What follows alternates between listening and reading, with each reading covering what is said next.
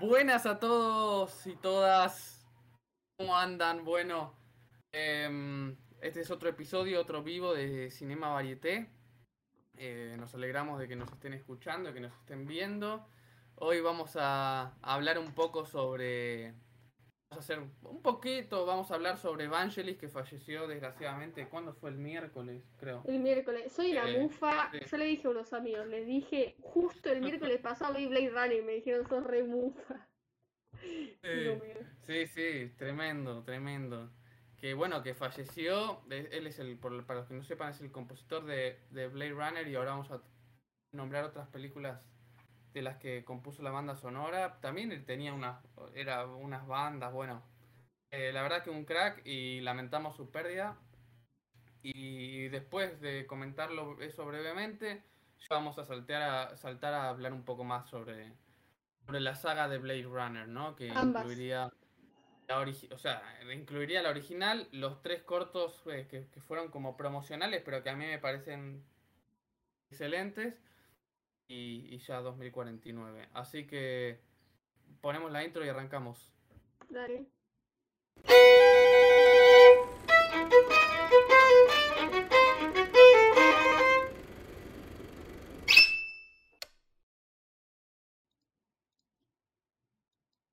Ahí estamos. Bueno, bueno, eh, comentamos muy brevemente Evangelis, entonces primero, que, eh, Pero ¿quién era Andy, ¿querés que Vangelis? ponga, espera, pongo de, pongo de, de ambiente la música de, de? Vamos. Blade Runner. Ahora le estoy buscando. Sí. From. Bueno. ¿Cuál es, cuál es la principal? Poné Tear- Tears, in the Rain. Poné, poné Tears in the Rain. Ok, Poné,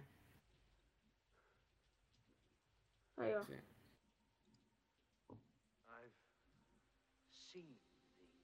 ¿Estás escuchando? Sí. Que yo no escucho. Sí, sí, sí. Bueno, Evangelis, el nombre, primero quiero comentar el nombre, de verdad, el nombre de nacimiento. Evangelis en realidad era Evangelos Odiseas Papatanasiou. Papá tan- O sea, o sea, más griego no. no podía ser este, este muchacho. Pero bueno, en, en Wikipedia aparece como tecladista, compositor de música electrónica, orquestal, ambient, new age y rock progresivo. O sea, tipo 500 Todo. géneros distintos. Y bueno, eh, nació en el 43 en Grecia y falleció, como dijimos, el miércoles pasado, 17 de mayo de 2022, en Francia. Eh, los 79 años.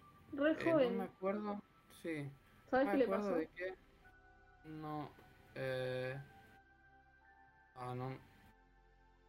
No me, no me fijé. No sé. qué falleció. Lamento, me falta esa info. Pero bueno, nada, el tema es que él compuso su, su obra más conocida, ¿no? Es em, Blade Runner, ¿no? La original. Y eh, también compuso música para, para, para pelis. Sé que la, la- la otra que es muy, conoci- muy conocida, pero yo no, o sea, sé que es conocida, pero no, la, no vi la peli, no escuché el soundtrack tampoco. Es 1492, eh, Conquest of Paradise, que es una peli de Ridley Scott del 92. No, que creo que- 2046 de Wonka Wai. Eh, 1992, la peli, qui- 500 años después del llamado, el mal llamado descubrimiento de América, ¿no? Pero bueno, creo que es sobre eso la peli. La verdad que no sé. No, entiendo que no es la mejor peli del universo, pero dicen que el soundtrack está muy bueno y fue compuesto por él. Y después también hizo pelis eh, Chariots of Fire, también es, eh, es una peli... em, ¿Cómo es? Importante. Eh, Bitter Moon de Polanski también compuso él su música. Eh, Trashed, también hay una- un, creo que es un documental. No, no sé si es un documental, pero bueno. Y eh, también Missing de, de Costa Gabras, un- también un, director, tal vez el director griego más importante que hubo. Pero, Eh, así ¿sabes que- qué, qué, qué me llamó la atención y que me parece bastante triste? Que capaz él en sí no es tan conocido, pero al menos el soundtrack de Blade Runner es reconocido. Yo que no lo había visto, eh, mientras veía la película, escuché la música y yo decía, man, de acá era esta canción, tipo, es reconocido. Y me llama la atención que no, no, no- yo que tengo, tengo una, una cuenta de Pero- cine, aparte de Cinema Varieté, y nadie dijo nada, nadie. Dos El personas, tema- dos cuentas.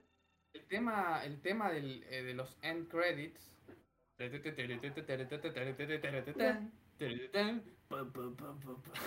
Ese, ese tema, creo que lo ponía Crónica para los títulos. Crónica TV. ¿En Que serio? es un, sí, que es un canal, para los que nos estén escuchando fuera de Argentina, es un canal de tele muy bizarro, bueno. Espera, Andy, permitime poner la. poner el, el main team. Ay, no. Ay, mostré mi WhatsApp, qué vergüenza. No, mentira. A ver. Quiero mostrar el team de Crónicas para que entren un poco en contexto. Creo, ¿eh? No, pero voy a, voy a mostrar el. la música, que la clásica. Esto de último momento.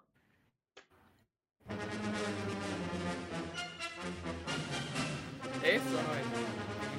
Es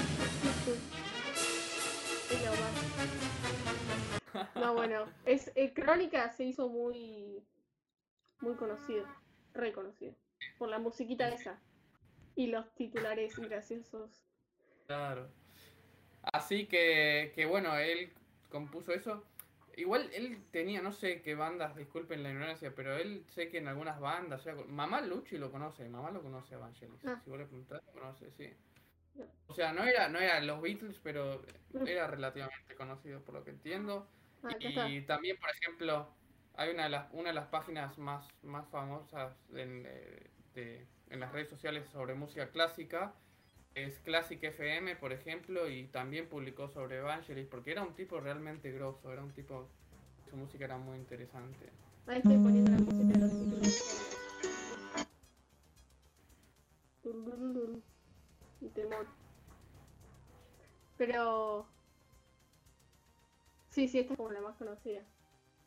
Es Sí, re electrónica. Tipo, Sí, eso es para mí una de las cosas, para mí, eh, siento como que fue muy adelantado a su época, porque en esa época todavía, todavía, vieron, por ejemplo, la música de Hollywood, de las pelis de Hollywood entre los 30 y los 70, diríamos, 60, 70, la época dorada de Hollywood, es puro orquestal.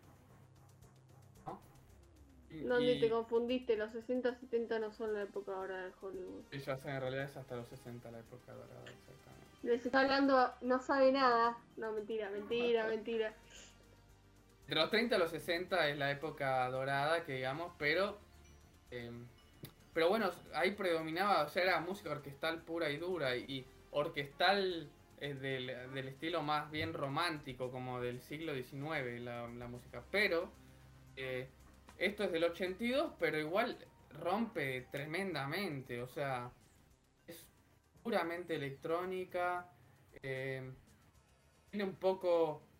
mm, tiene un tema también muy conocido, que no sé exactamente cómo se llama el tema, pero que es el, el sax, como un saxo, pero también electrónico.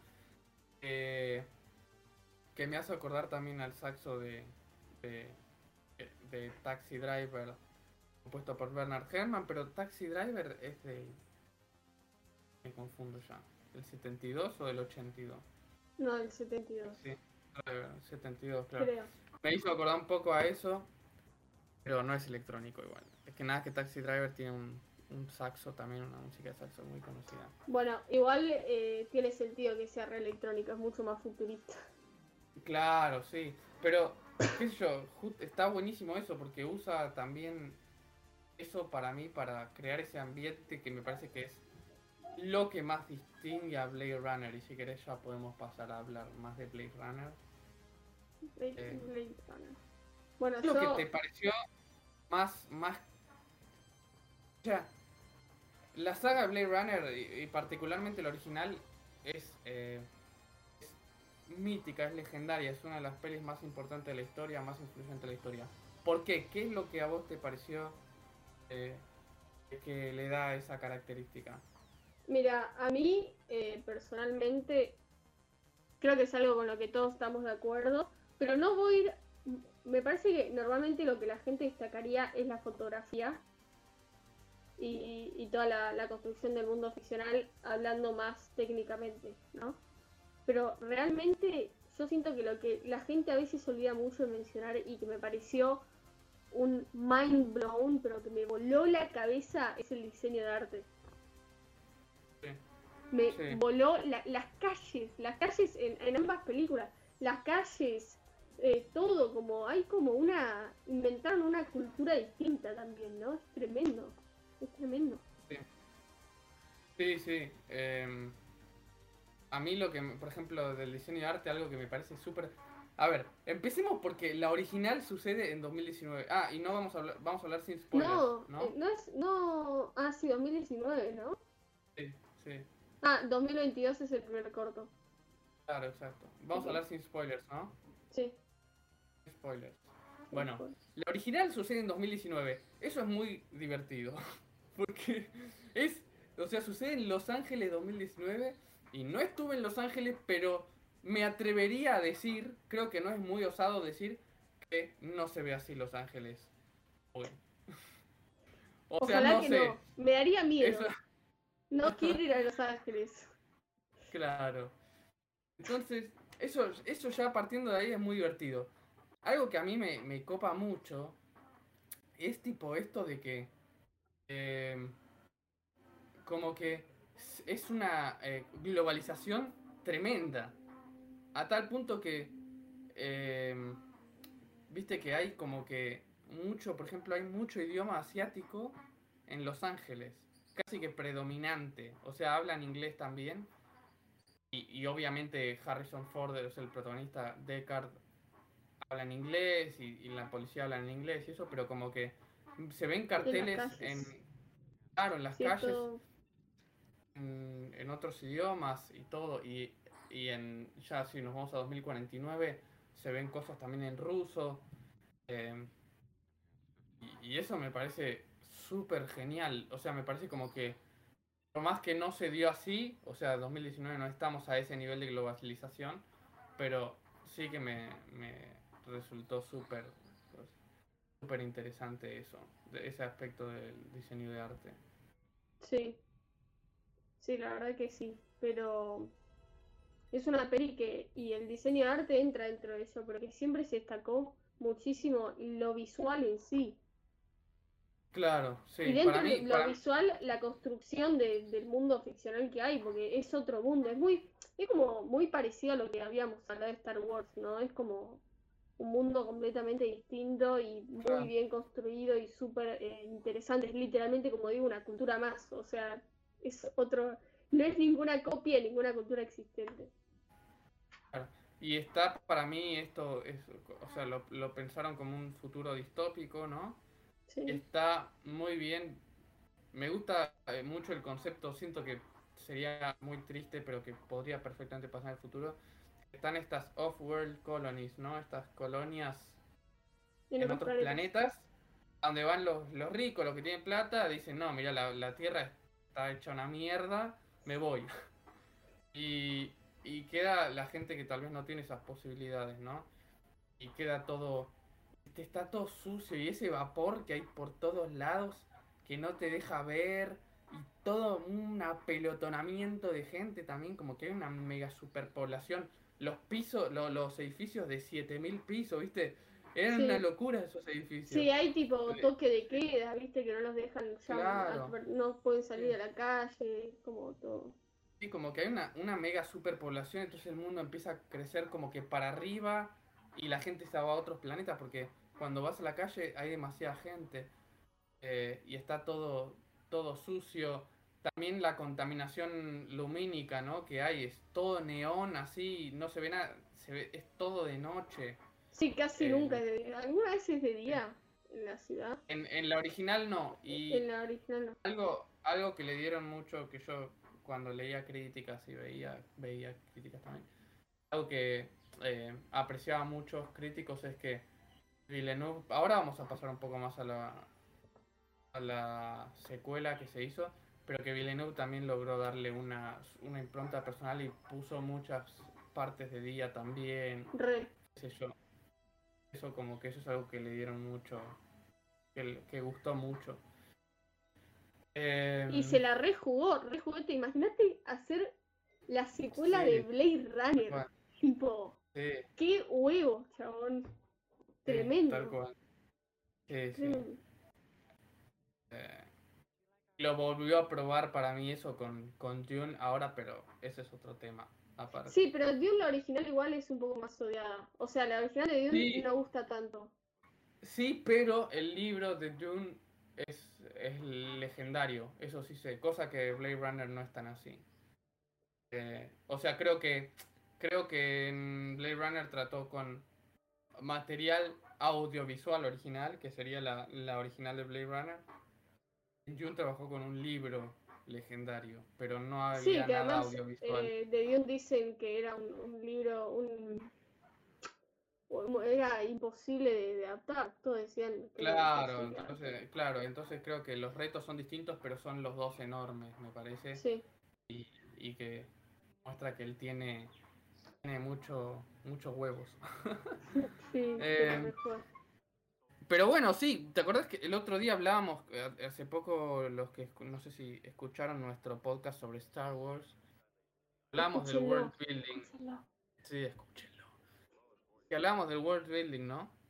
Y, y yo creo que Blade Runner también es una, junto a Star Wars y alguna que otra peli, eh, eh, es de las sagas que más, que me, o sea, que tiene un world building más impresionante, a mi forma de ver. Eh, más único también. Eh, Es que yo te juro que Para veía mí- la película y decía, amigo, no puede ser. Tipo, no Sí, puede sí. ser esto. ¿Cómo, cómo Sí. pueden? Y, y, y me parece que ese world building también está incluso acompañado de la, de la música. O sea, es como que crea una atmósfera que, que, que no. que es. O sea. contadas las películas que logran semejante atmósfera para mí.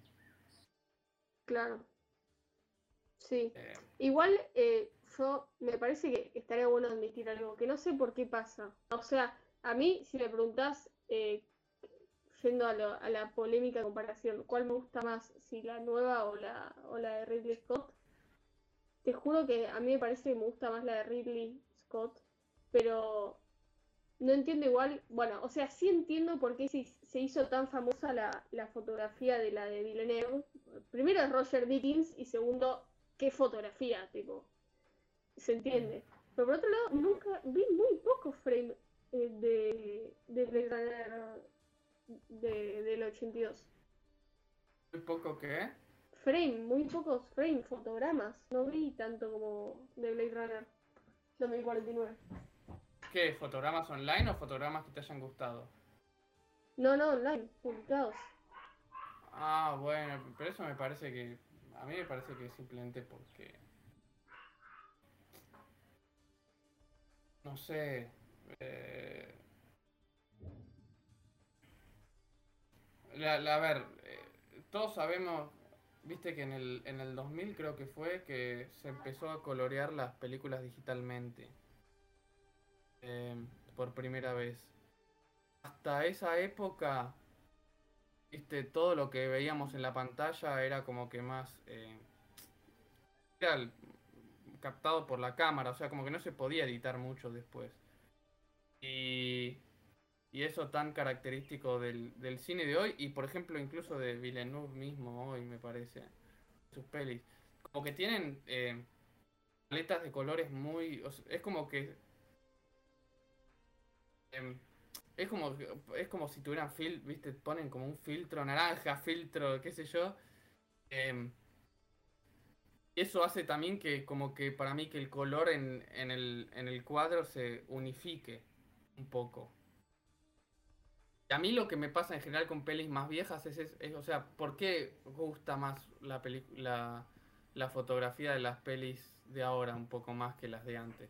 Para mí es porque simplemente como que el color está más unificado y una vez me acuerdo que había leído como que muchos colores también es como que se hace menos atractivo al ojo que un eh, choque de luz y sombra, o sea, un claro oscuro así, pero en dos colores nada más, como más, ¿cómo se dice? Monocromático, no sé si es la palabra. Es que correcta. eso lo. O sea, como, como cinéfila, yo veo, por ejemplo, un. Eh, ¿Cómo se llama esto? Un Technicolor y es re lindo. Sí, Es re lindo obvio, el Technicolor. obvio. O sea, yo siento eh, realmente que, que están al mismo nivel ambas fotografías, ambas, eh, sí, ambas fotografías ambas películas y no puedo, no puedo entender cómo vi tan poco de Blade Runner 1982. A mí, mira, para mí la, le- la de 1982, em, yo, o sea, en mi opinión es tipo de la, podría decir tipo top 3 o top 5 fotografías de todo el siglo pasado. Em, pero, y lo vengo diciendo hace años, para mí la de do- la Blade Runner 2049 tiene la fotografía favorita que vi jamás en una película. A mi gusto. Eh, me, encanta, bueno, cómo, o sea, estos colores, lo que, lo que evocan, en general, viste que hay como esta, esta escena en, creo que, creo que es Las Vegas, es el color, bueno, no voy a spoilear, pero que se ve todo naranja ahí. Em, después, por ejemplo, todo lo que sucede en el, en el, la corporación Tyrell, no, Tyrell no, em, Wallace, Wallace. me parece una locura, me parece una locura la fotografía cada vez que sale.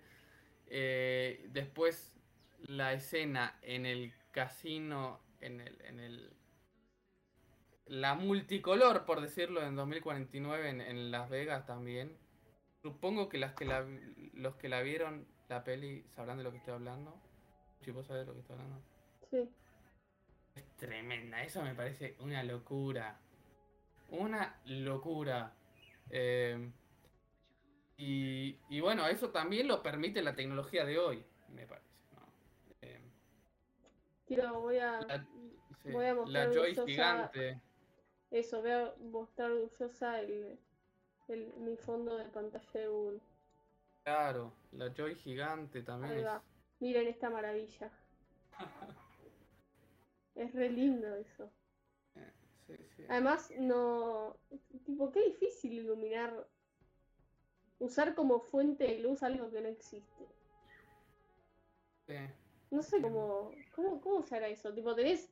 Literalmente toda la luz rosa que le llega al Ryan Gosling es de la Joy gigante y la Joy gigante no existe. Tipo, no sé cómo hicieron. Es como si te dijera que a mí me ilumina una lámpara que no existe. ¿Cómo haces? Sí, No sí, sé sí, qué. sí. Es buenísimo. Em, después está el tema de que, viste que tanto la original como la, la última fueron fracasos en taquilla, las dos.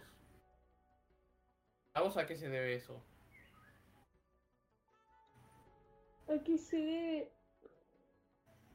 No, ¿Sabes que no lo había pensado? Em, es raro, y me- lo que más me sorprende es que la segunda haya sido fracaso en taquilla. La primera te lo puedo entender, viste que es muy normal en películas históricas que al principio se caigan a pedazos en, Sí. en Sí. taquilla. Pasó creo que incluso con Citizen Kane, o sea, pasó un montón en la historia del cine. Pero esta segunda, no sé, no...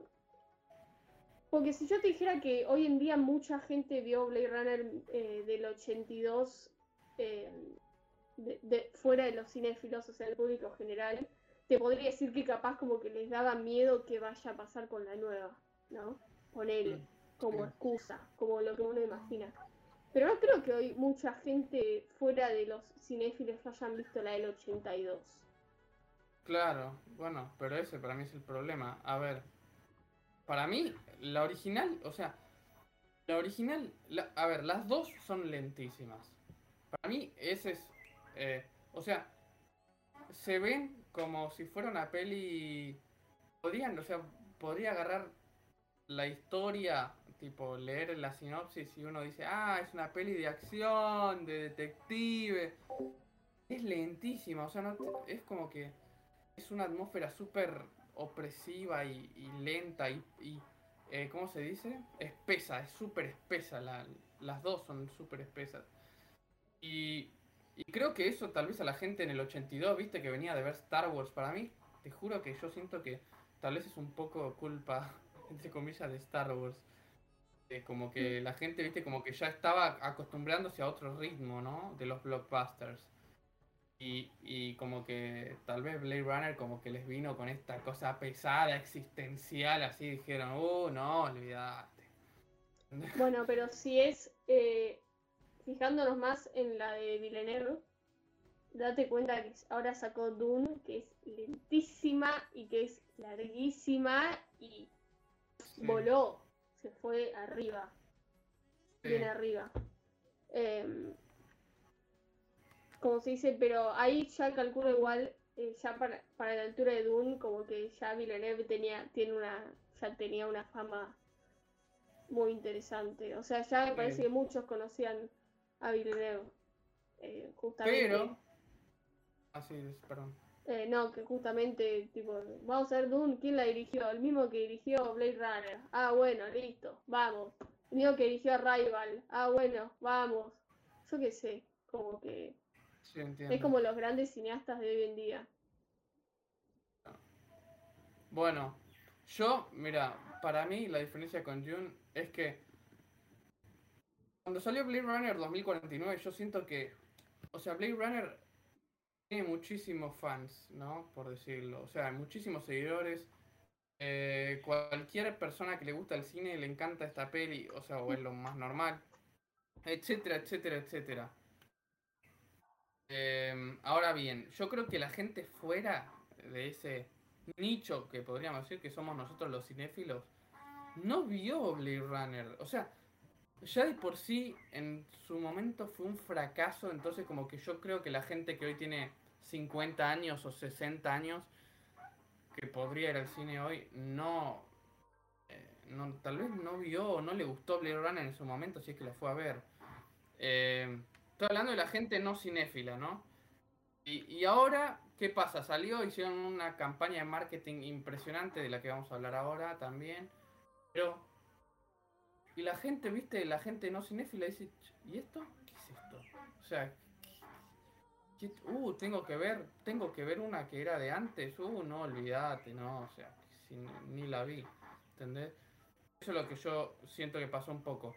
En cambio, con Dune, comparando con Dune, que es otra peli de Villeneuve, etcétera, eh, yo creo que la diferencia es que hay mucha gente que leyó el libro, es fan del libro y que dice, che, a ver qué hacen. Lo voy a ver en película, soy re fan, me gustan todos los eh, Arrak y todos los personajes. Pero quiero ver, eh, que- justamente quiero ver qué hacen con esta peli. Em, y los que no leímos el libro como vos, como yo, em, no necesitamos haber leído el libro para ver la película. ¿Se entiende? A diferencia de Blade Runner 2049, que vos la, la podrías ver, pero te vas a perder la mitad de las cosas. ¿No?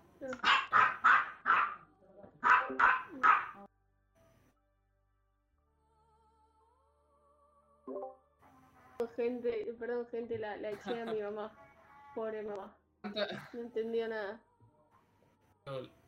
Decía que te vas a perder cosas tanto eh, en cuanto a trama, pero también emocionalmente, ¿no? Eh, y para mí ahí estaba la diferencia, como que la gente dice, uh, yo, o sea, ¿qué voy a ver Blade Runner original del 82? Uh, qué paja.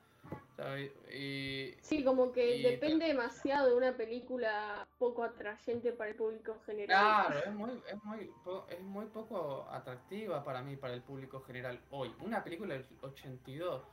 A ver, pensemos, ¿qué películas de antes de los 90 son atractivas, o de antes de los 2000 son atractivas para el público de hoy? Para mí, Star El Wars. Padrino y hasta ahí. O sea, claro, Star Wars, El Padrino y hasta ahí. Ni siquiera Jaws, Tiburón, ni siquiera me parece, no sé, no sé. Ni psicosis. Claro, todo eso, ¿entendés? El padrino para mí. Y Star Wars, como vos di- dijiste. Pero después ya no. Entonces, che, me voy a poner una peli tan vieja, no, olvídate.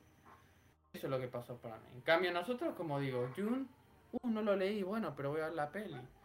Eh, para mí ese fue el, la, la, clave. Eh, miren que, bueno, pasamos un poco a hablar también del, de la parte de marketing.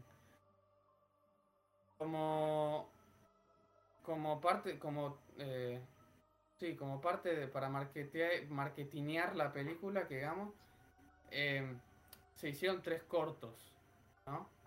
Que están dirigidos, a ver, vamos a decir los, también los nombres, a ver. Sí, no este- solo para marketing, sino para unir ambas historias, porque pasa un tiempo Claro. entre, entre las dos. No, Pero a mí lo que me encanta, y sé que con Alien Covenant es una secuela que hizo Ridley Scott hace poco sobre Alien, hicieron un poco lo mismo. A ver, eh... esperen, ¿cómo se llama? Blackout 2022. Los tres para cortos mí es son lo- los el mejor. Ah, ok. Mira, Blackout 2022, que es animado, 15 minutos, dirigido por Shinichiro Watanabe, que es bastante conocido. Em, Nexus Down. hicieron Nexus Dawn, 36. sí, 2036. Y, el y 48. 2048, Nowhere to Run. Exacto. Y el peor es ese. Van como, para mí van como en orden. Tipo, el mejor es Ah, eh, el, el de 2022 y después va eh, Sí, el de 2036 y el de 48. ok. Y, y bueno, hicieron esto que fue tipo, o sea, o sea, la, la calidad de producción es la misma que la de la película 2049. Y ahí también se gastó para mí un montón de guita en hacer esos cortos. Me parece que está tan copada la idea, tan copada la idea de los, de los cortos así para, en vez de un tráiler, que yo no, a mí no me gusta ver trailers, ver los cortos que es como si, ok, a ver qué estuvo pasando en esta época, en el medio, y sobre todo Blackout 2022 me parece que es fundamental para entender Sí. algunas cosas. Igual todos son importantes. Eh, me parece genial. Los otros cortos los dirigió Luke Scott, creo, a ver. Sí, Creo que es el hijo, creo que es hijo de Ridley, no estoy seguro. Eh, y, y nada, a mí me copó mucho esa idea. Pero de nuevo, es como que estás tirando más material para ver. Como que, che, tengo que ver la original, además los cortos estos, que en total juntos duran 23 minutos. Y la peli nueva, la de 2049, dura casi 3 horas también. Mucho Igual, material yo Eh, ¿Se vieron mucho los cortos? O sea, a mí me, me, me da la sensación de que muchos, eh, incluso cinéfilos, vieron la original y la de Villeneuve. Sí, sí, sí. Eh, a ver, me parece que hay de todo. O sea, me parece que hay de todo. Para mí, a mí yo les digo más honestamente, yo creo que los cortos como cortos están a mi gusto al mismo nivel que las películas. O sea, es, es difícil compararlo porque porque unos duran unos duran 5 minutos y los otros duran 3 horas, ¿entendés? Entonces como que No, a mí eh, me gustan mucho obviamente- las películas. bueno, Mucho. a mí, a mí los cortos eh, me parece que están muy buenas las ideas. eh, sobre, por ejemplo, no quiero spoilear siquiera los cortos tampoco, pero el, el- al 2048 que decís que es el que menos te gustó, eh, como que plantea algo eh, con el personaje principal de ese corto que es Sapper Morton. eh, para mí plantea algo como que moralmente lo que está haciendo él es muy fuerte. Es lo que es muy fuerte. Eh, pero bueno, nada, no nos vamos a adentrar demasiado en eso. eh, pero, pero a mí me, me gustaron mucho los, mucho los cortos también. Eh, A mí el animado me parece una locura. ¿El animado? Ah, Sí. Sí, porque todo lo... O sea, no, no lo pongo al mismo nivel, pero realmente lograron en animación algo muy similar a, al todo el diseño de arte, la fotografía de la sí. peli original, y eso es loquísimo, eso es genial. Sí. Por otro lado, em, ¿cómo se llama? Me olvidé qué iba a decir. ¿Qué iba a decir? Eh, ah, sí. Que también hay una serie en, eh, que creo que es un HBO Max Original, ¿viste? Mm. Blade Runner Black Lotus, pero no, lo, no la vi. Ah, no sí. tiene excelentes críticas. No sé, No no, no, mm, sí, no, honestamente no tengo siquiera pensado verla. Por un lado, o sea, me encantaría apoyar, viendo, o sea, me gusta este universo, es como que me gustaría que se expanda más, pero mm, tampoco, o sea, tampoco me parece que sea cuestión de, o sea, como todo, a mí me gusta que, que expandan universos, por decirlo de una manera, si lo van a hacer bien.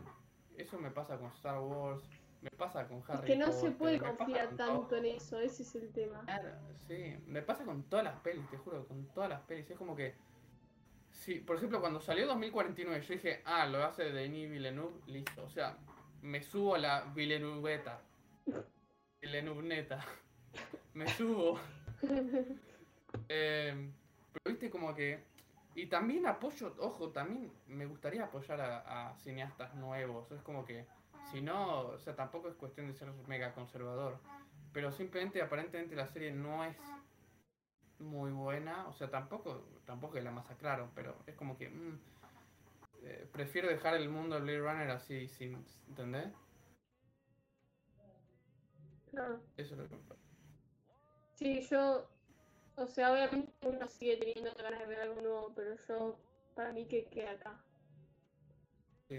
O sea, prefiero que quede lo perfecta que es antes que jugármela. Es como, viste, cuando ganás algo y te dicen, respondes una más y el doble de premio, y si respondes mal, perdés todo. Bueno, literalmente eso. Sí, Como que yo Sí, sí, prefiero sí. quedarme con lo que ya tengo, no quiero ganar. O sea, me gustaría ganar más, pero sin saber si voy a ganar o no, me quedo en lo mío. En este Sí. caso. Eh, como que es, es de las pocas series, eh, bueno, series, de las pocas em, sagas, teniendo en cuenta, eh, por ejemplo, incluso El Padrino o Star Wars, de las pocas sagas que creo que se mantuvieron impecables con lo que hicieron.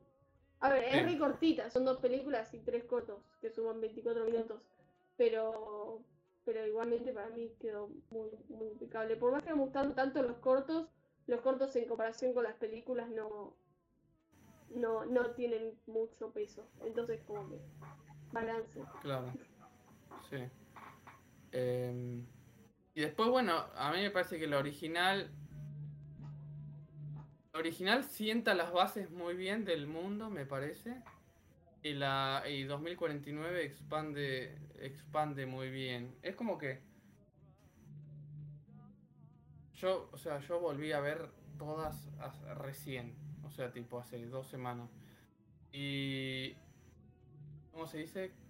Me parece la, la original es como que disfrutar más del, me parece del, del, como que del arte, no sé cómo decirlo. Pero la, la trama me parece mucho más simple y más simple, ¿no? La Más, eh, primera. no, perdón, más, claro. Eh, De la primera, me parece más sencilla. Simple me parece un poco despectivo, no. Más sencilla, como que vamos más al grano, están estos replicantes, está este, y hay que cazarlos. No es mucho más complejo que eso. Eh, obviamente Deckard, el protagonista, tiene una parte de detective, está buenísima. Pero no, no tiene la complejidad que tiene 2049. Por, por algo también dura una hora menos casi, ¿no?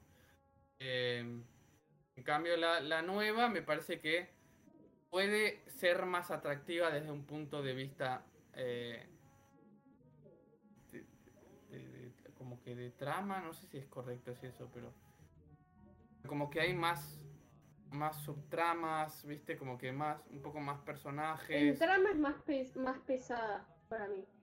Claro. Más lío. De hecho, yo hay algo esencial que no entendí, me quería matar.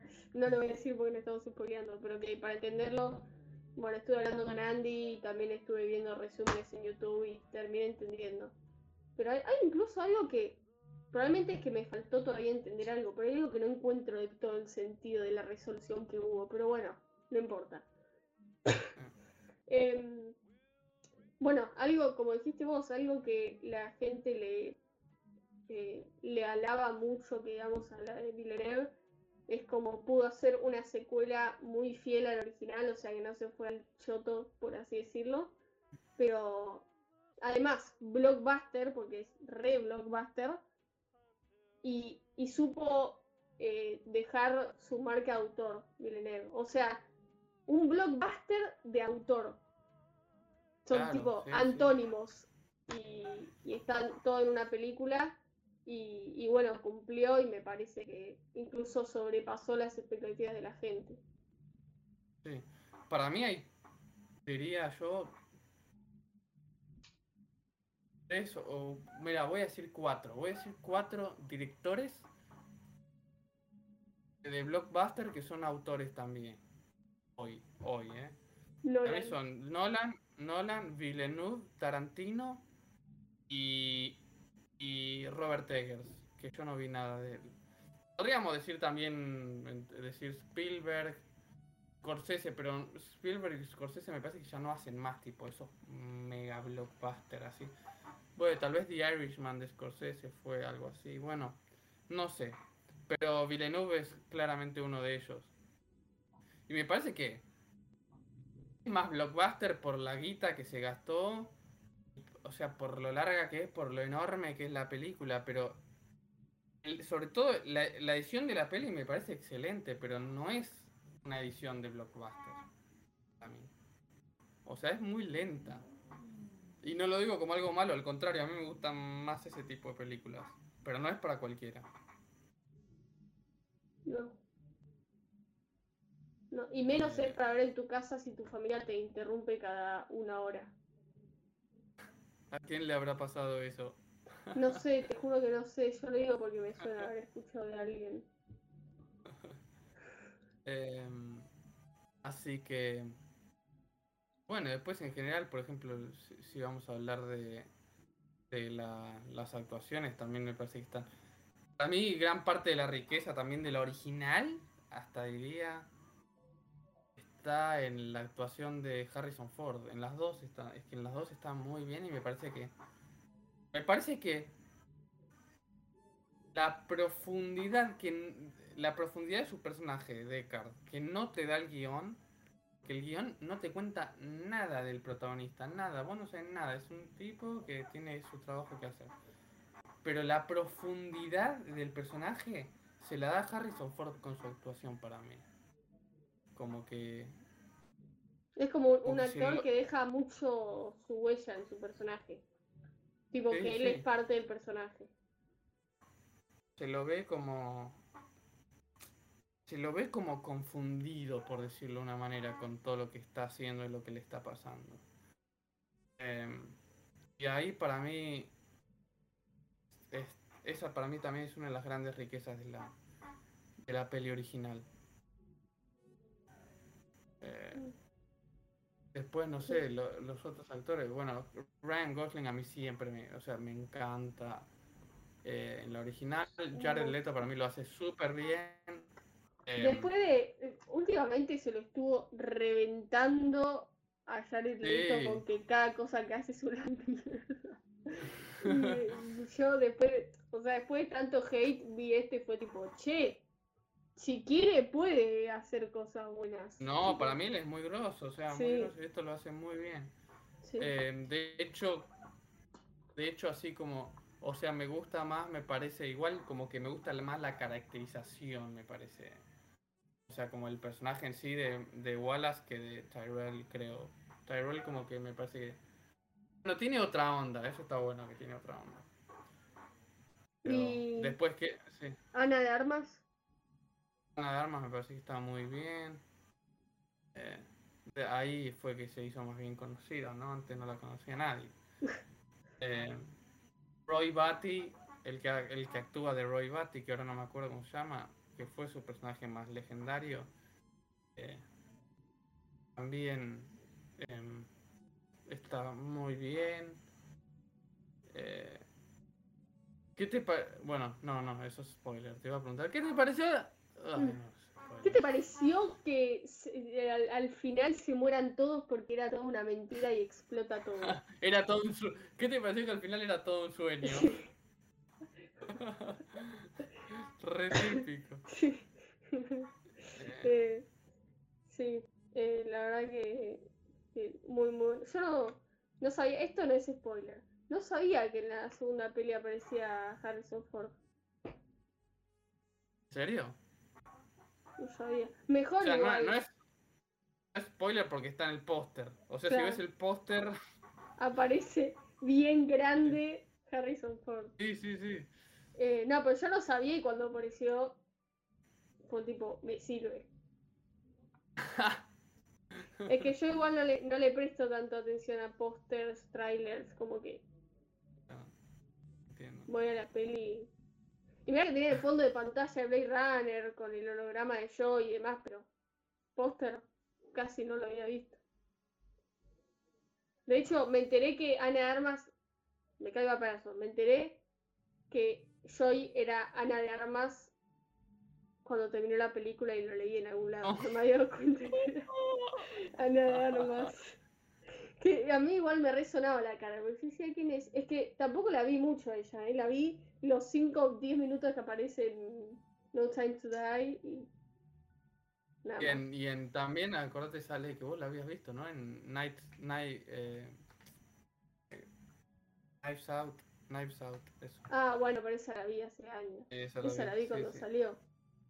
Hace Sí, un montón. claro. Es- Ahí también sale ella. Eh, y, ay, ¿qué te iba a decir? Te iba a decir algo, me olvidé. Mira lo que te iba a decir. Me olvidé que te iba a decir. Si te ocurre algo para decir Bueno, mientras. No, no pasa naranja.